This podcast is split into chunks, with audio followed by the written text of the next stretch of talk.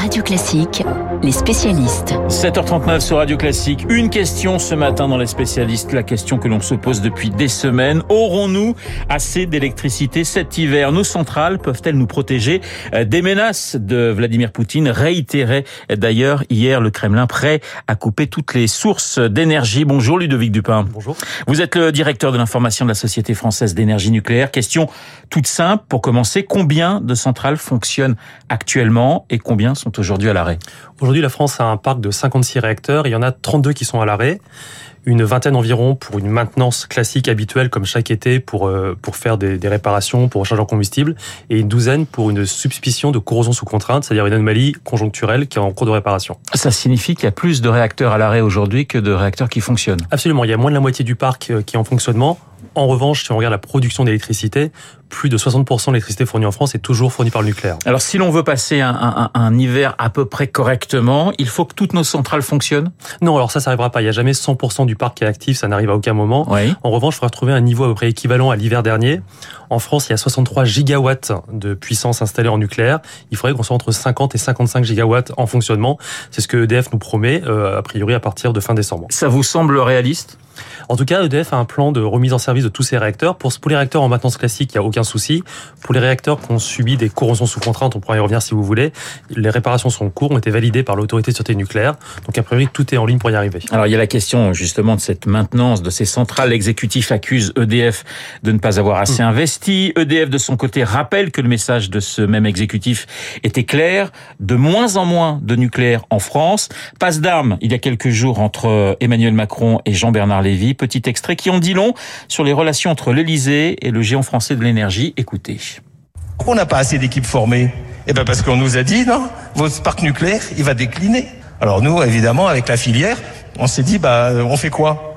Bah évidemment, on n'a pas embauché des gens. C'est absolument inacceptable que les gens qui ont eu la responsabilité des travaux de maintenance du parc installé puissent expliquer aujourd'hui que nous n'avons pas pris nos responsabilités. Ludovic Dupin, qui a raison, qui a tort? Alors, je vais pas juger entre les deux, mais ce qui est sûr, c'est que le parc nucléaire français a un très haut niveau de maintenance, y compris Fessenheim. Jusqu'à la dernière minute, il y a eu des centaines de millions d'euros investis pour le fonctionner. La sûreté est avant tout, et la maintenance est essentielle pour la sûreté. Ceci étant dit, c'est vrai qu'on a vécu dans un monde un peu fantasmé. On allait diminuer la part du nucléaire en France euh, parce qu'on imaginait qu'on allait moins consommer d'énergie. Alors oui, on va moins consommer d'énergie, moins d'énergie carbonée. En revanche, on avoir besoin de consommer beaucoup plus d'électricité bas carbone, que ce soit du renouvelable et du nucléaire pour faire la transition énergétique. Rien que les voitures électriques, par exemple, ça consomme beaucoup plus d'électricité. Et donc, on a fermé, contre tout bon sens, des moyens de production euh, électrique bas carbone. Et aujourd'hui, on se retrouve face à une difficulté. C'est une question aussi qui est une question politique, parce qu'on va l'opposition dire finalement depuis dix ans, euh, on a cherché à diminuer le, le, le, nucléaire en France. On a vu le président euh, du Sénat Gérard Larcher accuser finalement Emmanuel Macron en disant euh, c'est depuis euh, François Hollande et sous le quinquennat d'Emmanuel Macron, rappelant d'ailleurs au passage que euh, Emmanuel Macron a eu des responsabilités dans le quinquennat de François Hollande. Donc cette affaire, elle est aussi politique. Elle est essentiellement politique. On a, on a fermé pas pour des raisons techniques, pas pour des raisons de, logique industrielle. On a fait pour des raisons euh, un peu dogmatiques. On, a, voulu euh, imaginer que le nucléaire est énergie du passé, alors qu'en fait c'est une énergie résiliente et qui est en plein développement. Et euh, contre tout bon sens, on a favorisé des énergies carbonées comme du charbon et du gaz en Europe, euh, pas seulement en France, en Europe, à, à en la Allemagne notamment. En Allemagne notamment. Alors évidemment, ce, ce, le discours que vous tenez, je suis pas certain que les écologistes le partagent. Il y a cette polémique autour, euh, et vous en parliez de Fessenheim, euh, cette centrale de, du Haut-Rhin fermée en 2020. Emmanuel Macron a expliqué qu'il fallait la fermer parce qu'elle n'avait pas bénéficié de travaux de maintenance.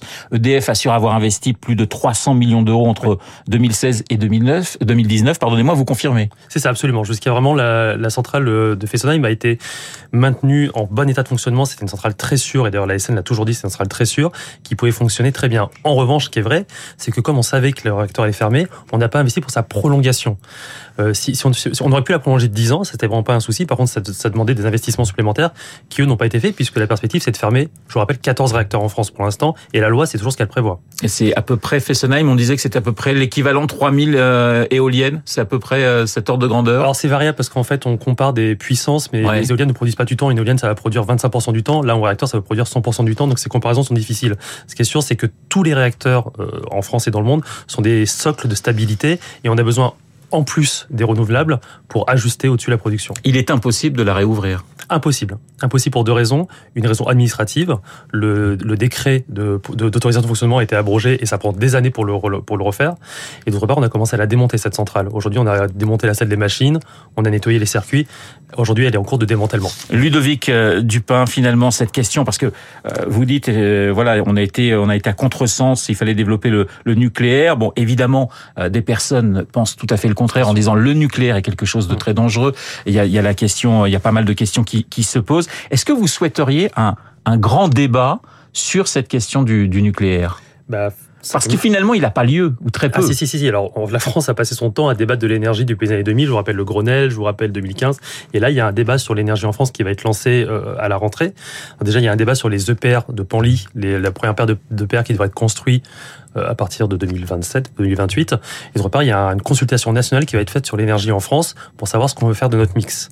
Donc là, il faut que tous les Français soient sensibilisés, mais aussi il faut que tous les Français soient acculturés pour leur apprendre que euh, un mix équilibré, renouvelable, nucléaire, c'est vraiment l'avenir de la France, que l'important c'est de passer du charbon et du gaz. Mais tout ça, il faut, il faut l'expliquer, il faut l'enseigner.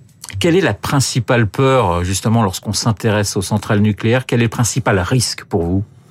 Le principal risque, c'est de les fermer, puisqu'on va se, on va, on va excusez-moi, on va abîmer la souveraineté énergétique de la France et abîmer la sécurité d'approvisionnement. Le nucléaire est un socle solide pour la France qui permet d'être indépendante. Ceux qui vous disent que le, le parc nucléaire français est vieillissant, qu'est-ce que vous répondez? Ils ont raison? Alors le parc euh, nucléaire français n'est pas jeune, effectivement. Par contre, il est en très bon état. Il va être prolongé d'au moins 10 ans. Les centrales peuvent fonctionner jusqu'à 50 ans, peut-être 60. Je vous rappelle qu'aux États-Unis, on, a fait fonctionner les centrales jusqu'à 80 ans.